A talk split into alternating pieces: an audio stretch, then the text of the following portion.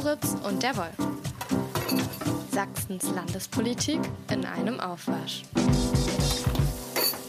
Herr Moritz. Herr Wolf.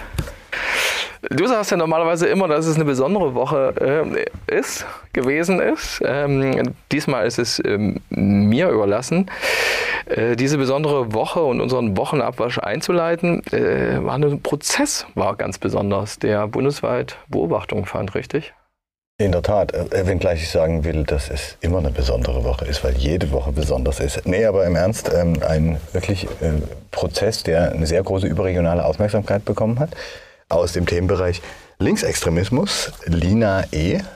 Schon eine ganze Weile bekannt. Äh, manche nennen sie und ihre Mitstreiter, können wir sagen, vielleicht die Hammerbande.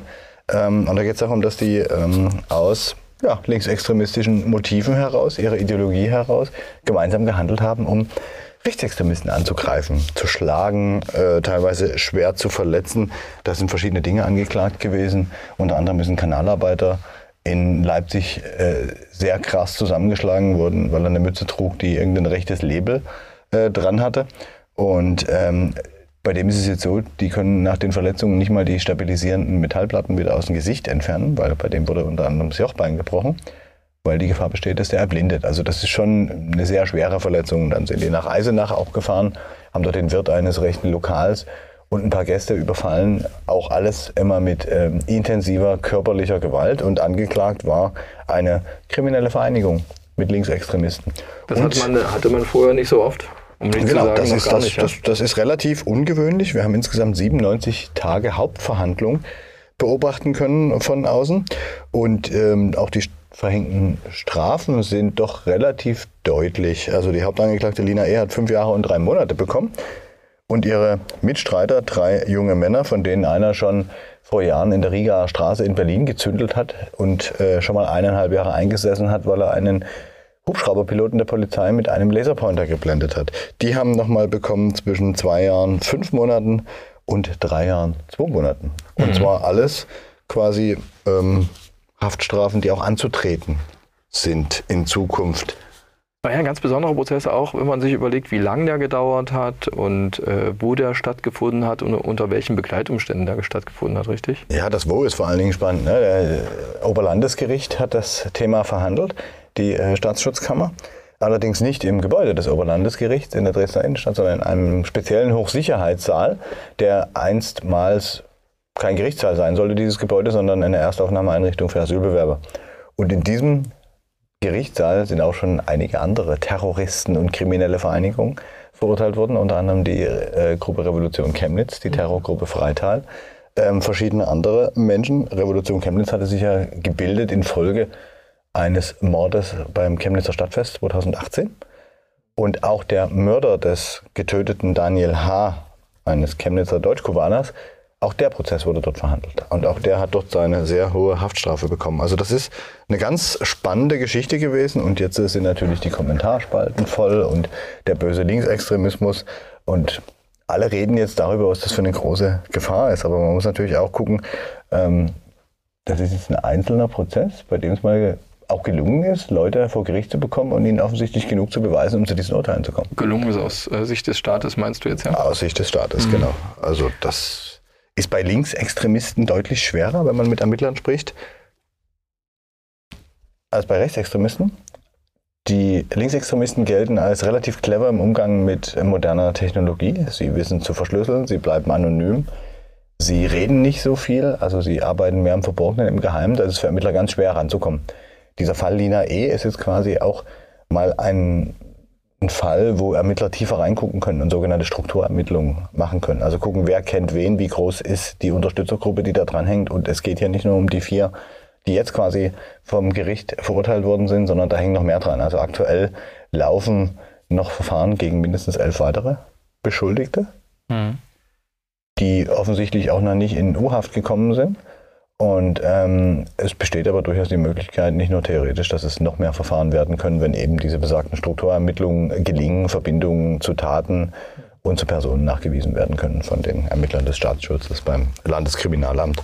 Das ist eine ganz interessante Geschichte. Bei Rechtsextremisten haben es die Ermittler meistens leichter, ähm, wenn man sich mit denen unterhält. Die sind einfach ein bisschen unvorsichtiger, naiver, manchmal vielleicht auch ein bisschen dumpfer, aber das sind so Geschichten. Oder, oder, man die- kommt, man, die oder, man, oder man kommt ihnen gar nicht auf die Schliche. Ich denke nur an den NSU und weiß, dass du, Herr Wolf, gleich sagen wirst, hey, keine Rechtsextremisten, das sind Rechtsterroristen.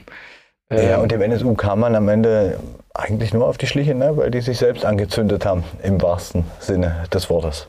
Ja, ja, ich glaube am äh, Spar äh, Sparkassenüberfall und äh, bei dem aber schon relativ zeitig die äh, Polizei auf ihrer Spur war in Thüringen. Und die sich quasi selbst Ja. gerichtet haben mit Ja. dem Wohnmobil, was dann abgebrannt ist. Aber ich glaube auch bei Lina E muss es ein Zufall sein, also möglicherweise vorher eine Observation, klar, aber auch ähm, die Fahrzeugkontrolle, glaube ich, nach so einem dieser Thüringer äh, Überfälle, äh, wenn ich es recht in Erinnerung Das habe. und sie hat es auch geschafft, in irgendeinem Baumarkt äh, Hämmer zu klauen für die Hammerbande. Und, ähm, Ich glaube, sich Hammerbahn ist übrigens ein. Begriff, den nur Boulevardmedien gebraucht haben. Ich glaube, Boulevardmedien und äh, alles, was rechts der Mitte unterwegs ist, politisch. Und dann hast Aber- du es mal ebenso schön eingeführt. Ja, in das liest man ja überall, das kann man, das kann man ja durchaus auch mal sagen. Und, ähm, Ja. man findet ja äh, griffige Verkürzungen ganz oft für solche Geschichten. Also Also das ist auf jeden Fall eine Sache, die ist fast einmalig in Sachsen. Ne? So ein Prozess gegen Linksextremisten.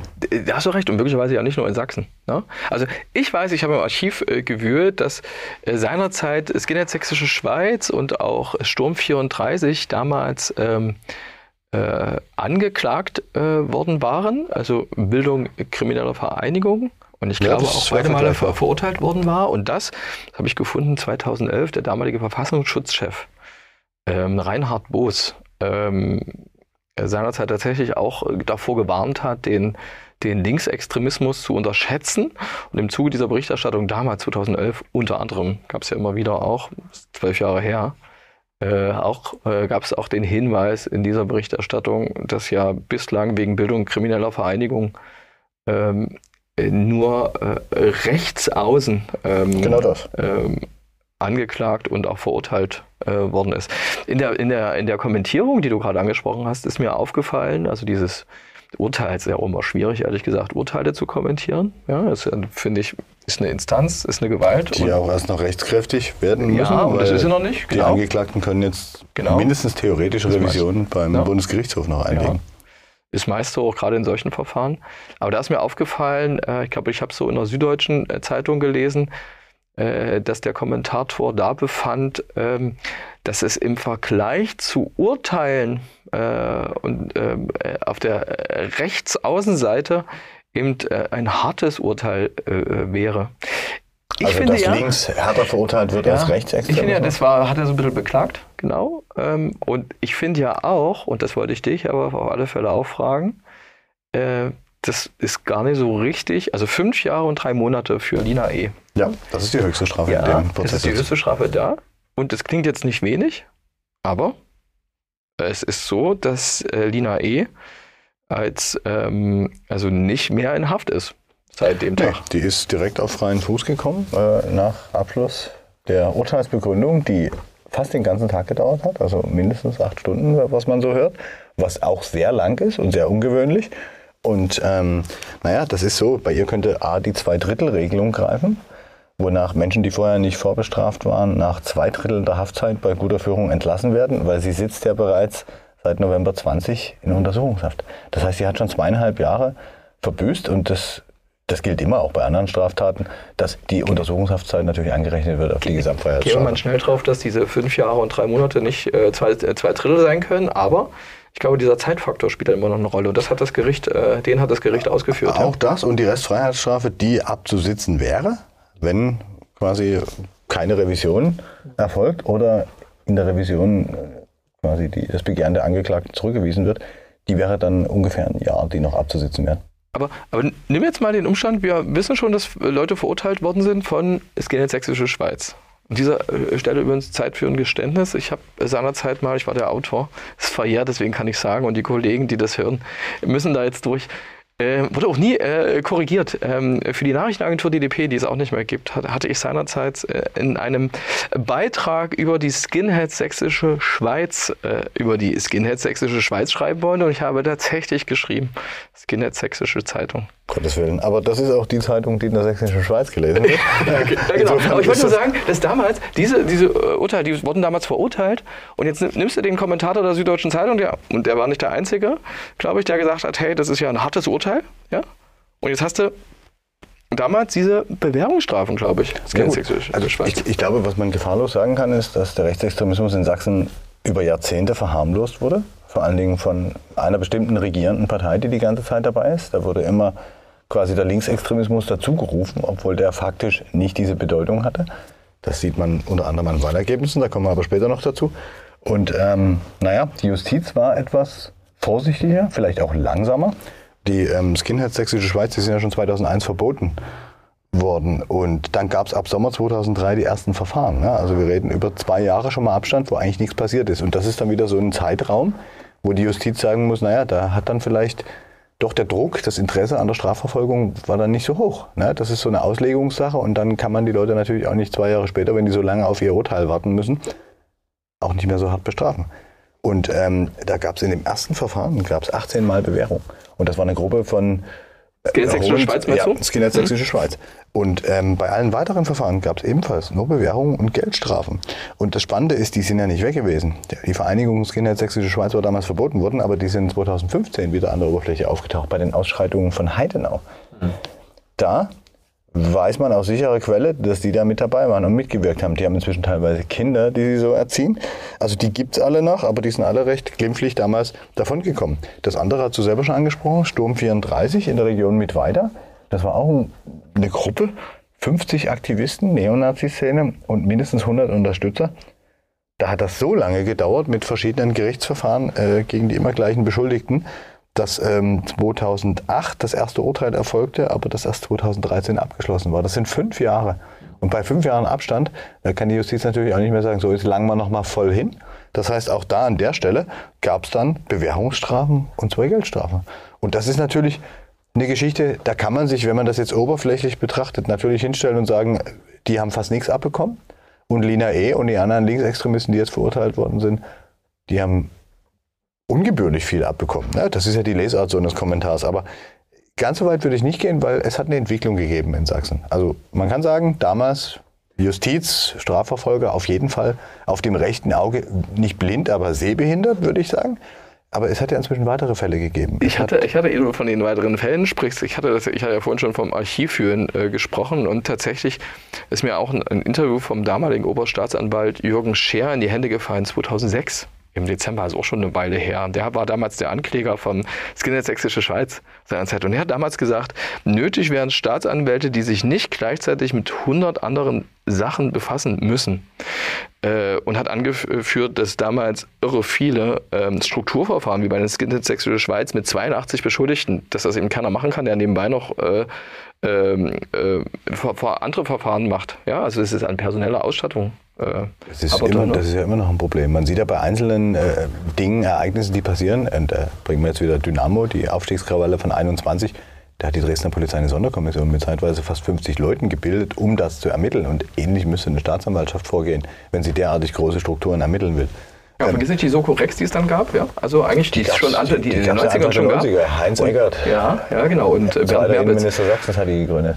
Die ist aber dann irgendwann ja wiederbelebt worden. Und ich weiß aber noch, und das passt zu dem, was du vorhin gesagt hast ähm, über die CDU, dass man ähm, auch bei der Soko Rex am Anfang, also das ist auch, die hieß Soko Rex, also vielleicht war das gar nicht in den 90ern, sondern in der späteren Phase, aber dass man da auch immer äh, Ermittler gegen Linksextremismus fand. Also das war gar nicht quasi nur gegen rechts und das war also immer so, wie es gerade passte. Wie es nach Hause äh, gut klang ja, vielleicht. Hat man die ähm, äh, eben äh, dann mit behandelt. Auch schräg eigentlich. Ja, ja, klar. Aber wenn man jetzt auf das aktuelle Verfahren schaut ne, mit den Linksextremisten, äh, ein wichtiger Punkt ist ja, die sind als kriminelle Vereinigung verurteilt worden. Kriminelle Vereinigung heißt, man äh, trifft sich, man macht gemeinsame Pläne, man handelt gemeinsam, man bereitet vor. In dem Fall wurde nachgewiesen, dass man äh, ausgekundschaftet hat, Pläne geschmiedet hat und sogar trainiert hat, wie man diese Angriffe mit Schlagstöcken und anderen Dingen gegenüber den Opfern durchführt. Und da haben wir die Gemeinsamkeit und da kann man dann natürlich streiten, okay, Strafzumessung, aber das haben wir ja gerade schon besprochen. Ähm, eine kriminelle Vereinigung war auch Sturm 34.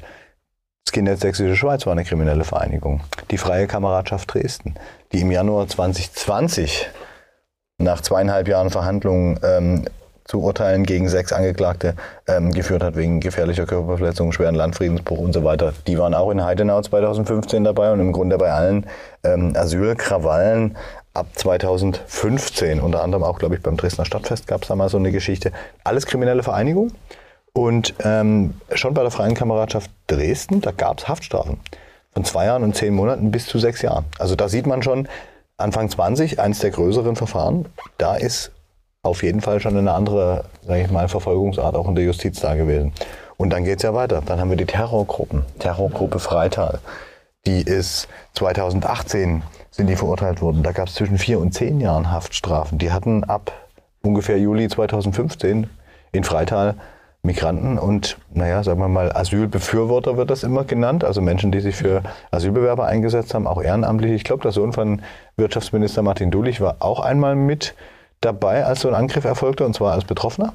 Und die wurden als terroristische Vereinigung am Ende verurteilt und das hat gehalten auch vom Bundesgerichtshof, weil die sind natürlich auch in ähm, Revision gegangen und wollten da das nicht anerkennen, diese Geschichte. Ja, also Gruppe Freital und dann haben wir ja 2018. Wir haben schon über das Stadtfest von Chemnitz gesprochen, in dessen Folge oder während des Stadtfestes ja Daniel H. ums 2018, Leben gebracht genau. wurde. 2018, ne? 2018, Ende August. Mhm. Und danach ging es ja in Chemnitz rund. Das war ja witzigerweise die Zeit, in der ich Chemnitz richtig mögen gelernt habe, weil ich da fast jeden Tag da war, um da Berichterstattung zu machen.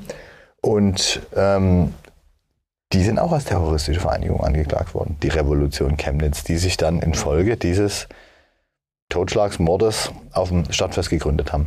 Und die hatten ja konkrete Pläne. Die wollten einen Umsturz herbeiführen, die wollten sich Waffen besorgen und ähnliches. Am Ende war es vielleicht nicht ganz so gefährlich, aber die Absicht zählt halt auch, der Versuch. Ne, ja, ich weiß noch, weil du das so sagst, nicht ganz so gefährlich. Äh, ich weiß noch, so die Wahrnehmung, als, als davon zu lesen war, das so ähnlich wie bei diesen Reichsbürgern dann jetzt hier zuletzt. Ja, ja aber man weiß es natürlich nicht, ne, was am Ende mhm. rauskommt. Also wenn sich hier irgendwelche mhm. Rechtsextremisten oder ihnen nahestehende Parteien immer hinstellen, das waren nur ein paar Idioten mit einem Luftgewehr, die hätten keine Gefahr dargestellt, hm, das würde ich so nicht unterschreiben, weil niemand äh, kann aus der Glaskugel herausziehen, wie die sich tatsächlich entwickelt hätten. Und da soll es ja Versuche gegeben haben, sich auch Waffen zu besorgen.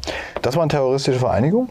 Ähm, Revolution Chemnitz, da gab es ähm, zwischen zwei Jahren und drei Monaten und bis zu fünfeinhalb Jahren Haftstrafen. Also auch da sieht man, die Justiz langt auch rechts ganz anders zu. Jetzt haben wir zwar hier eine terroristische Vereinigung bei den rechten Terrorgruppen und bei Lina E eine kriminelle Vereinigung, aber ich glaube, da kann man das Strafmaß schon vergleichen.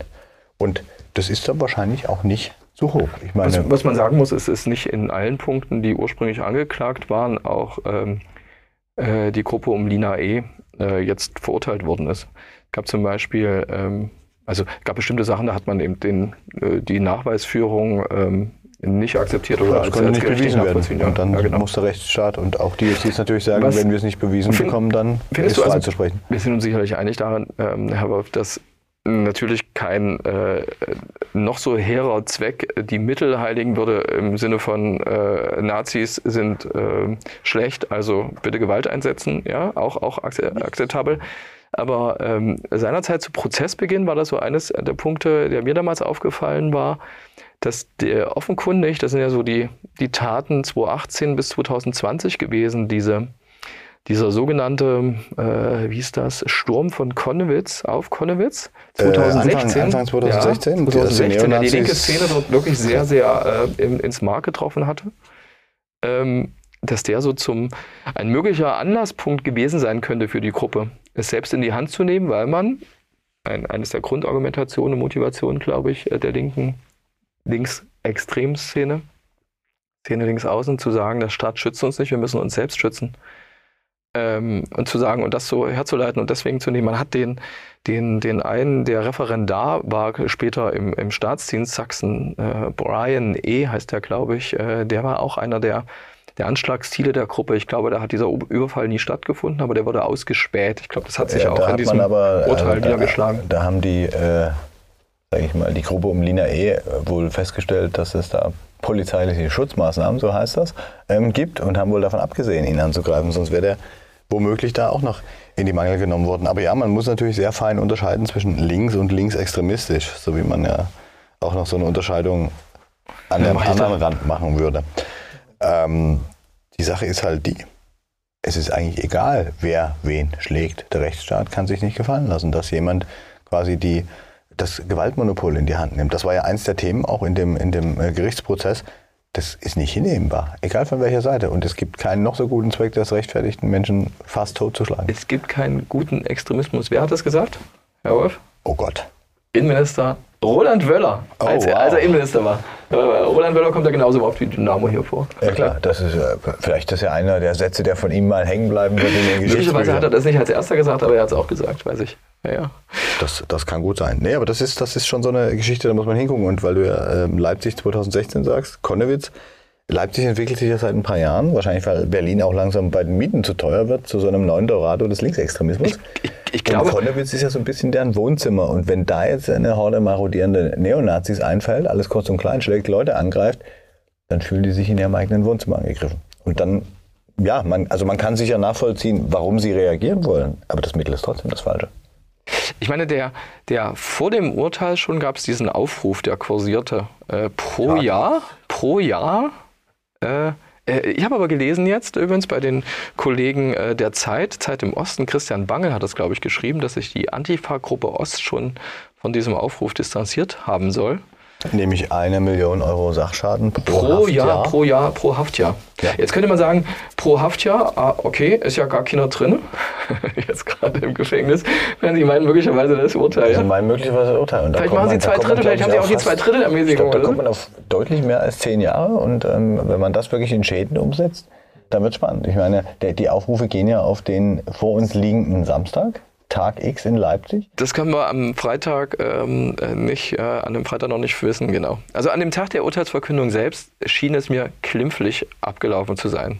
Also naja, bis auf die 500 Mann, die in Konnewitz schon mal randaliert haben. Und in Bremen gab es auch eine Geschichte. in, in, in, Dresden, in Dresden zum Beispiel hat die Polizei auch in der Innenstadt gesehen. Auf dem Weg nach Hause habe ich äh, tatsächlich am Ja, ich glaube, wenn man sich dieser. Tage äh, Mhm. bei Behörden, vor allen Dingen bei Polizei und Justiz umguckt, wird man feststellen, dass die alle ziemlich gut bewacht sind. Weil man natürlich auch damit rechnet, dass es gegen den Repressionsstaat, in Anführungsstrichen, so sagt das die linksextreme Szene, ähm, geht. Das heißt, da werden dann, wie in Leipzig-Konnewitz auch schon passiert, Polizeireviere angegriffen und ähnliche Dinge. Ne? Wir- Wir müssen unbedingt auf das Wort Linksextrem nochmal eingehen, aber ich wollte vorher nochmal Christian Bangel, den ich schon eben schon mal angesprochen habe, äh, zitieren. Die Kollegen von Zeit im Osten haben äh, sich nämlich, die dabei noch das Urteil noch nicht kannten, das hatte, hatte was mit dem Redaktionsschluss zu tun, der Frage gew- gewidmet in der aktuellen Ausgabe, äh, wird der Linksextremismus unterschätzt?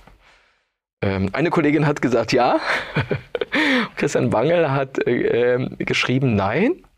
Und er hat auch, auch mehrere Sachen angefügt und damit hat er recht, finde ich auch, weil ich auch bei dir, ich habe ja neben schon erwähnten Blick in Archiv auch festgestellt, oh Gott, Mensch, immer wieder wird vor Linksextremismus äh, gewarnt und immer wieder reinen links und, äh, und, schon gar nicht mehr, ne? und in Sachsen sowieso wurde das äh, gewarnt und das wird es wieder geben und mit Blick auf Leipzig dann sowieso auch. Ne? Aber eins war sehr interessant bei dir, äh, bei, bei, ähm, im Text von Christian Bangel, den habe ich vorher, hatte die Zahl zumindest nicht präsent, hatte geschrieben, dass Rechtsextreme töteten allein seit der Wiedervereinigung laut Recherchen von Zeit Online und Tagesspiegel mindestens 187 Menschen.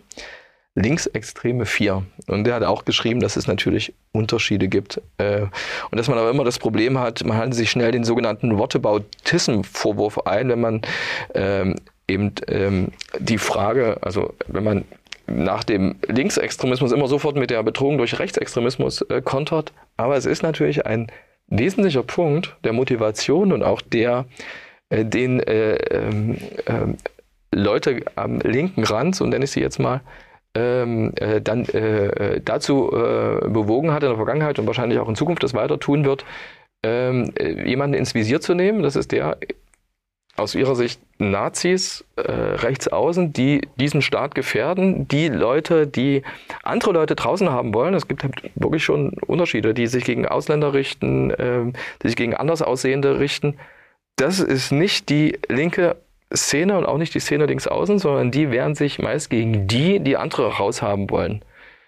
Äh, der, äh, gerade bei der Gruppe um Lina E. muss man sagen, das ist natürlich da dieser, dieser alte Unterschied, der auch gerne mal vorgebracht worden ist aus der, aus der linken Szene. Naja, da richtet sich die Gewalt gegen, gegen Sachen nur, ja. Also, was ich, Müllcontainer, die äh, Ja, genau, oder sowas, ne? Autos, die man anzündet von das, Wohnungskonzernen Das, ist, das will ich an, wollte ich an dieser Stelle nur einbringen. Ähm, Das lässt sich natürlich dann bei solchen Übergriffen, du hast ja selbst von dem Jochbeinbruch zum Beispiel ähm, äh, erzählt, sich ja nicht aufrechterhalten. Nee, die, da gehen auch Also, Menschen an. Und Das, da sieht man auch eine neue Qualität über die letzten Genau, Jahre. und, und da geht es schon darum, dass man jemanden, der in Konnewitz äh, gelaufen ist, ist ein Bauarbeiter gewesen oder ein Kanalarbeiter, äh, einfach weil er die falschen Klamotten anhatte, äh, möglicherweise. Vielleicht hatte der doch, doch eine andere Gesinnung, aber so, aber dann, wo, wer, wer bin ich, dass ich das äh, Er hat wohl ne? angegeben, sich schon lange Ja. von, von rechten Gedanken gut verabschiedet zu haben, aber anscheinend hatte er noch ein Mützchen mit, ich weiß nicht, was da drauf war, was für eine Einstickung, Was- keine Ahnung, was- aber das was hat es- anscheinend gereicht. Was es alles nicht besser macht, was aber echt wichtig ist als jemand, wir, wir senden ja von Dresden aus, ähm, wo es mal einen, den totalen Jahrestag, der größte Jahrestag, europaweit größte Jahrestag ähm, der äh, ähm, Neonazi-Szene gab, nämlich zum 13. Februar immer. Und man im Nachhinein gerne verklärt, äh, habe ich als damaliger Augenzeuge, der darüber berichtet hat, äh, echt auch mit äh, ein bisschen, bisschen Grausen wahrgenommen und so tut, als ob damals 2010, 11 die große Zivilgesellschaft mit einer Menschenkette verhindert hätte, dass, äh, dass die Ne- Neonazis da weiter sind. Die Behauptung stimmt ja bis heute Ja, nicht. Die nee, Menschenkette ja, ja. sind ein paar Hanseln Ja. und ansonsten Wer- hast du wenig Gegendemonstrationen. Wer mobilisiert gegen die ähm, äh, gegen Neonazis, gegen Aufmärsche? Das sind in der, ist in der Regel die linke Szene. Und in der linken Szene gibt es auch Leute, die dafür sogar Gewalt einsetzen, die Müllcontainer in Brand setzen, Der die schwarze Block, die Neonazis Autonomen, jagen ja. würden. Genau. Und das ist der Punkt. Da gibt Die ja eine. auch unterschiedslos auf Leute eindreschen. Also ich bin von denen auch schon verkloppt worden am Rande von Berichterstattungen zu Demonstrationen und ähnlichen Sachen, weil die machen halt am Ende auch keinen Unterschied. Gewalt ist Gewalt. Ja, im Zweifelsfall wahrscheinlich nicht, weil du aussiehst wie ein Nazi, das tust du ja nicht. Ja, weil ich die Kamera in der Hand habe, weil ich vielleicht gerade eine Szene filme für Twitter oder irgendwas und dann gibt es schon mal eine auf die Mütze. Aber trotzdem ist ja äh, Linksextremismus in der Bevölkerung hat so eine andere allen Stellen, Stellen, Stellenwert als Rechtsextremismus. Extremismus nur kurz. Äh, ich finde, wir sollten schon mal auf äh, die Werbung für unseren Podcast auf Twitter eingehen. Du hast einen Kommentar geschrieben und äh, da gab es einen schönen Satz. Ich finde, das muss man, muss man zitieren. Ich hatte ja einen Kommentar geschrieben, äh, freiepresse.de, äh, unter dem Stichwort, es ist, dieses Urteil ist ein Signal an Extremisten jeglicher Couleur. Und dann hat Seatown Rulers, also irgendjemand aus Chemnitz, ähm, ich vermute aus Muss dem nicht aus Chemnitz, muss nicht aus Chemnitz sein, aus aber das dem- Seatown Rules schreibt. aus, aus dem mindestens linken Lager, würde ich sagen, angesichts der Tonlage geschrieben. Grüße gehen raus. Genau, genauso ein Schnulli verbreiten wie in deinem Podcast. Komm mal in der echten Welt an. Hufeisengetier. Sachsen ist Fascholand. Da nützt auch Ignorieren nichts. Ja, das kann man uns natürlich an den Kopf werfen, aber ich glaube, wenn man auf Wahlergebnisse guckt, stimmt es schon mal nicht bei ungefähr 70 Prozent der Bevölkerung, diese Behauptung. Und ja, Hufeisengetier. Hm. Also ich würde jetzt nicht sagen, dass die alle gleich sind. geht, geht auf diese Hufeisentheorie, die ehrlich gesagt äh, bei Politikwissenschaftlern so eigentlich schon unten durch ist. Also diese Annahme, die man ja gerne auch bei Sarah Wagenknecht, Sarah Wagenknecht, neben Roland Böller und Dynamo und der am, meisten zitierte, am meisten zitierte Name hier in diesem Podcast, äh, dass, dass die Ränder, also wie in Form eines Hufeisens, äh, oben an der Spitze ist quasi die, die Mitte, ja, die diese Gesellschaftsform liebt und alles, äh, und an den Rändern, äh, die die Gesellschaftsform nicht so lieben und die dafür auch Gewalt einsetzen.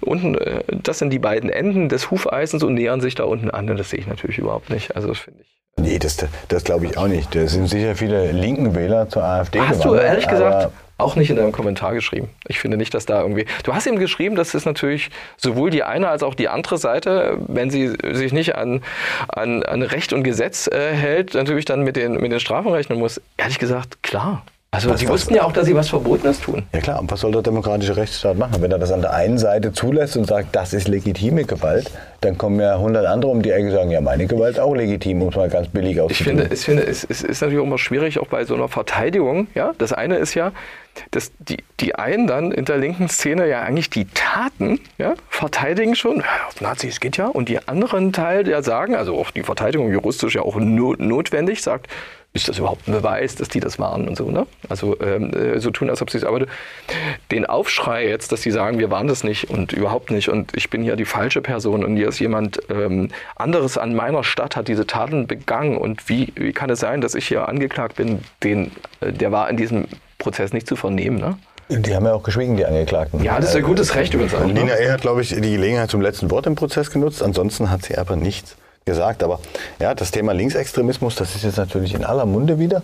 Und man könnte den Eindruck gewinnen, so wie darüber gesprochen wird, hat es die gleiche Dimension wie der Rechtsextremismus. Wenn man jetzt auf Sachsen guckt, hm, also der Akzeptanz sogar linker Gesellschaftsideen ist ja, ja deutlich schwächer ausgeprägt, wie man an Wahlergebnissen sehen kann, wie rechter Gesellschaftsideen, wenn man die Anteile der AfD bei den Stimmen sieht. Und das ist, glaube ich, äh, total irre zu behaupten, dass der Linksextremismus einen großen Einfluss hat. Also in Deutschland, glaube ich, ist in seiner Mehrheit eher konservativ, bürgerlich, ruhig. Das will man nicht, diese Art von Krawall. Wenngleich aber rechte Ideologie es ja seit der Flüchtlingswelle 2015 immer weiter in die bürgerliche Mitte geschafft hat. Na, ich meine, man kann auch an aktuellen Äußerungen äh, des Ministerpräsidenten von Sachsen sehen, der diese Themen wieder bedient. Der zielt natürlich in die Richtung. Das muss und kann man auch gefahrlos so sagen, weil sonst würde das jetzt nicht zum Thema machen. Also die Problemhierarchie, die wir in der Öffentlichkeit wahrnehmen, die hat wenig mit den Alltagsproblemen von Menschen zu tun, die zu lösen sind, sondern da geht es darum, um plakativ in einem bestimmten politischen Lager zu bildern. Und das hat alles was damit zu tun, dass eben diese rechten Ideologien viel stärker salonfähig geworden sind in den letzten Jahren. Und das ist schon eine spannende Geschichte, weil wenn man sich nur die Zeit, wir sind ja in Sachsen, Sachsen gibt es seit der Wiedervereinigung wieder, wenn man sich diese Zeit anschaut, was ist denn seit dem Abebben der RAF Anfang der 90er passiert? Auf der linken Seite nicht wirklich viel. Da ist das jetzt das erste große Verfahren. Wir haben aber ansonsten diese rechtsterroristischen Vereinigungen schon gehabt, über die wir gesprochen haben. Aber wir hatten auch den NSU. Wir hatten den Mord an Walter Lübcke, dem CDU-Politiker, der sich für eine vernünftige Flüchtlingsunterbringung eingesetzt hat und dafür umgebracht wurde von Neonazis. Wir hatten Hanau, die Angriffe auf Migranten, Halle, die Angriffe auf die jüdische Synagoge und Unschuldige, die zufällig in einem Dönerladen saßen, alles rechtsmotivierte Täter und Verbrecher. Ja, und wenn man sich die Dimensionen anguckt, die eine Ebene ist zu sagen, jeder Extremismus, jede Gewalt ist verwerflich. Dagegen muss der Rechtsstaat mit aller Konsequenz vorgehen. Aber dennoch sollte man ein bisschen die Verhältnisse in den Blick nehmen, wie sie tatsächlich sind. Und ähm, Parteien politische Parteien haben natürlich ein Interesse daran, das in eine bestimmte Richtung zu drücken. Man hört jetzt von links, vor allem von der Linkspartei, zu Lina E. eigentlich nicht viel, naja, die müssen mit der vollen Härte des Gesetzes rechnen oder sowas. Solche Sprüche hört man da nicht. Es gibt ja eine Landtagsabgeordnete in Sachsen, die dann eher solidarisch ist. Jule Nagel aus Leipzig, die dann auch auf Twitter so Sachen schreibt wie laute und entschlossene antifaschistische Demonstrationen in Solidarität mit den Verurteilten und allen kriminalisierten Antifaschistinnen. Oder das Problem ist Neonazismus, das Problem ist die Bekämpfung von Pluralität und Solidarität von rechts. Das dürfen wir auch heute nicht vergessen. Antifaschismus ist nicht kriminell und so weiter. Und das hat die alles jetzt im Zusammenhang zeitlich gesehen mit der Urteilsverkündung auf Twitter verkündet. Und da hörst du jetzt keine Kritik raus, irgendwie so, nee, also Gewalt geht gar nicht. Ja, das ist, hat mit unseren Werten nichts zu tun, sondern das ist so, ein, so eine versteckte Unterstützung. Aber ich glaube, wenn man in Leipzig als linken Politikerin gewählt werden möchte, muss man wahrscheinlich auch so reden. Das letzte würde ich abstreiten. Ich glaube, das ist schon ähm, auch ein schwieriger Spagat, den du dann äh, führen, führen musst. Also ich glaube, dass Julian Nagel jetzt äh, die Gewalt verherrlicht, würde sie, also offen habe ich das nie gehört und würde sie auch nicht twittern, aber äh, und Kriminalisierung ja, von Antifaschismus, genau. Also da kommt es ja auch immer drauf an. ist das eher Schweigen im Walde. Ja, naja. Während jetzt natürlich aus allen anderen Kreisen so ein bisschen rechts damit volles Rohr Linksextremismus, als wäre das wirklich Deutschlands, Sachsens größtes Problem, was politische Kriminalität angeht. Aber du, vielleicht ist es auch so wie bei vielen politischen Themen. Das war jetzt dieses Urteil, ja. Es war eine äh, Bildung einer kriminellen Vereinigung, Novum für Sachsen und auch äh, äh, so mit Anklage und so einem langen Prozess, glaube ich, seit seit ähm, Ende 2021, ja, glaube ich. Also, ja klar, ich meine, für, für, für, für, für, Sicherheitsbehörden, wenn man jetzt mal versucht, sich in, in Polizeibehörden Strafverfolger reinzuversetzen, ist Extremismus immer Extremismus. Die gehen nach den Buchstaben des Gesetzes. Wir haben auch noch islamistischen Extremismus und ähnliche Dinge. Und da ist aber spannend, finde ich, wie sich in den letzten Jahren auch der Blick der Behörden verändert hat. Vor allen Dingen Polizei. Mhm. Ja, also wir haben vorhin schon über Justizentwicklung gesprochen. Das rechte Auge, das immer so ein bisschen milchig war. Bei der Polizei war es ja ähnlich. Da galt früher bei Neonazi-Demos immer, rechts marschiert friedlich innerhalb der Polizeiketten. Links macht Ärger, ne? also eine Gegendemo zum Beispiel. Und das konnte man immer daran sehen, wenn wir jetzt hier in Dresden haben wir seit Ende 2014 diese Pegida-Demonstrationen, diese rechten und rechtsextremistischen Demos erlebt. Da stand die Polizei immer mit dem Rücken zu den Nazis, sage ich jetzt mal. und hat die Linken in den Blick genommen oder die Gegendemonstranten, wo noch nicht mal unbedingt klar war, ob es wirklich Linke sind oder ob es wirklich Leute sind, die sagen, nee, dieses, diese Nazi-Truppe, die will ich hier nicht unwidersprochen marschieren sehen. Aber die Polizei hat dann durchaus angenommen, dass das Linke sind. Das hast du auch bei anderen Demos gesehen. Gedenken 17. Juni, NPD-Veranstaltungen im Dresdner Südosten. Ähm, da gingen 100 Polizisten vielleicht mit den Nazis mit bei der Demo. Aber die Linke, nennen wir sie jetzt mal so, Gegendemo, die ist mit fast 1000 Polizisten abgesichert worden. Ja, und dann, dann siehst du, wen man als Gefahr sieht. Und dieser Blick der Polizei, der wandelt sich erst seit 2015, weil ich glaube, in Heidenau haben die das erste Mal im großen Stil die Erfahrung gemacht bei diesen Ausschreitungen mhm. vor der Asylunterkunft damals, dass Rechte gezielt Jagd auf Polizisten machen. Das war was, das kannte man vorher nur von der autonomen Antifa. Man kann das auch, glaube ich, von Hooligans, die da, glaube ich, auch in Heidenau mit, mitgemischt haben. Ähm, genau, freie äh, Kameradschaft. Und, was, was, was, so grundsätzliche Punkt ist, Schweiz. was der grundsätzliche Punkt ist bei solchen Sachen, da hast du recht, ich kenne das auch, ne? also dass die Polizei äh, zugewandt ist, also quasi also abgewandt mit dem Rücken steht zu den rechten Demonstranten und guckt, was die Linken äh, machen, wo sie lieber nicht mit dem Rücken stehen wollen. Aber es hängt natürlich auch sehr oft, muss man dazu sagen, damit zusammen, dass du kaum linke Demonstrationen hast, die äh, äh, Leute von rechts außen attackieren wollen und nicht laufen lassen können, sondern du hast um, den umgedrehten Fall. Du willst Neonazis nicht marschieren lassen, also hast du die Störer per se, also Störer einer einer, einer Versammlung, äh, die ja eigentlich stattfinden kann, hast du auf der anderen Seite und äh, dadurch hast du die natürlich automatisch, die eben aktiv werden wollen und die was stören wollen. Das hängt ja damit auch zusammen. Wenn es andersrum wäre, wäre es wahrscheinlich auch noch andersrum. Äh, was auch an der Stelle, glaube ich, ein wichtiger Gedanke ist, Rechtsextremisten. Wenn wir da jetzt daran denken, dass die das Dritte Reich verherrlichen, also Uniform, Militär, Diktatur, für die sind natürlich die Uniformträger der Polizei immer zumindest geringere Feinde oder ein geringeres Übel gewesen als Andersdenkende in dem Sinne. Ne? Man hatte dann auch Danke Polizei gesagt und quasi sich immer wohl verhalten, zumindest solange man eben innerhalb dieser Polizeikette seine komischen Demos da abgehalten hat. Und das ist eine Geschichte, die hat die Polizei lange Jahre geprägt. Und ich glaube, dieser Blick ist heute noch nicht ganz raus aus der Polizei, auch wenn sie angefangen haben zu lernen, sie sind selber Ziel von Rechtsextremisten. Jetzt sind sie Ziel von Links- und Rechtsextremisten, wenn man so will. Ne? Also wir wissen nicht, was an diesem Wochenende passiert, aber ich könnte mir vorstellen, dass die eine oder andere Polizeiwache an bestimmten Stellen vielleicht doch einen Stein abbekommt. Als ja, mal sehen. Und dann hat es vielleicht längere Auswirkungen. Mal sehen, hängt vielleicht von, von mehreren Sachen ab. Was, was vielleicht helfen könnte, dass die Wut der Linksextremisten dann doch nicht so groß wird. Es wird eine vierstellige, mittlere vierstellige Zahl in Leipzig erwartet und eine hohe dreistellige Zahl von gewaltbereiten Linksextremisten oder Linken, ähm, dass eben der Richter Hans Schlüter Staats ähm, Lina E.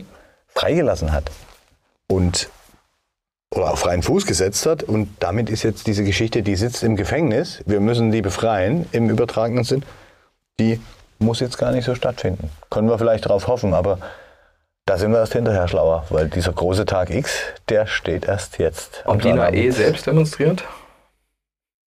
Die wäre, glaube ich, blöd, wenn sie da mitmacht. Sie ja, hat ja auch Auflagen bekommen, sich zu melden. Sie musste sogar ihren Personalausweis abgeben. Die kann also nicht mal ein Konto eröffnen. Ja. Aber das, sind, das, ist, ja, das ist jetzt Glaskugel lesen. Da lassen wir uns einfach überraschen, wie es an der Stelle weitergeht. Und das wird dann Gegenstand vielleicht einer der nächsten Folgen. So wird es sein. Ähm, dann versuchen wir mal gut durchzukommen durch die nächste Woche.